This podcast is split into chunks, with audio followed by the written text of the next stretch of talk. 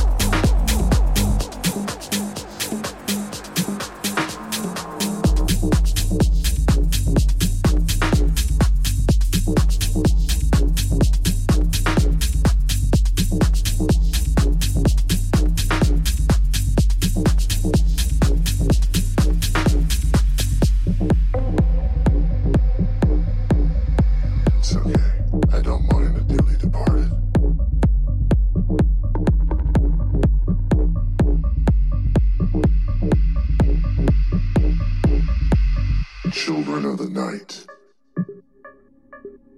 We finally found our peace again.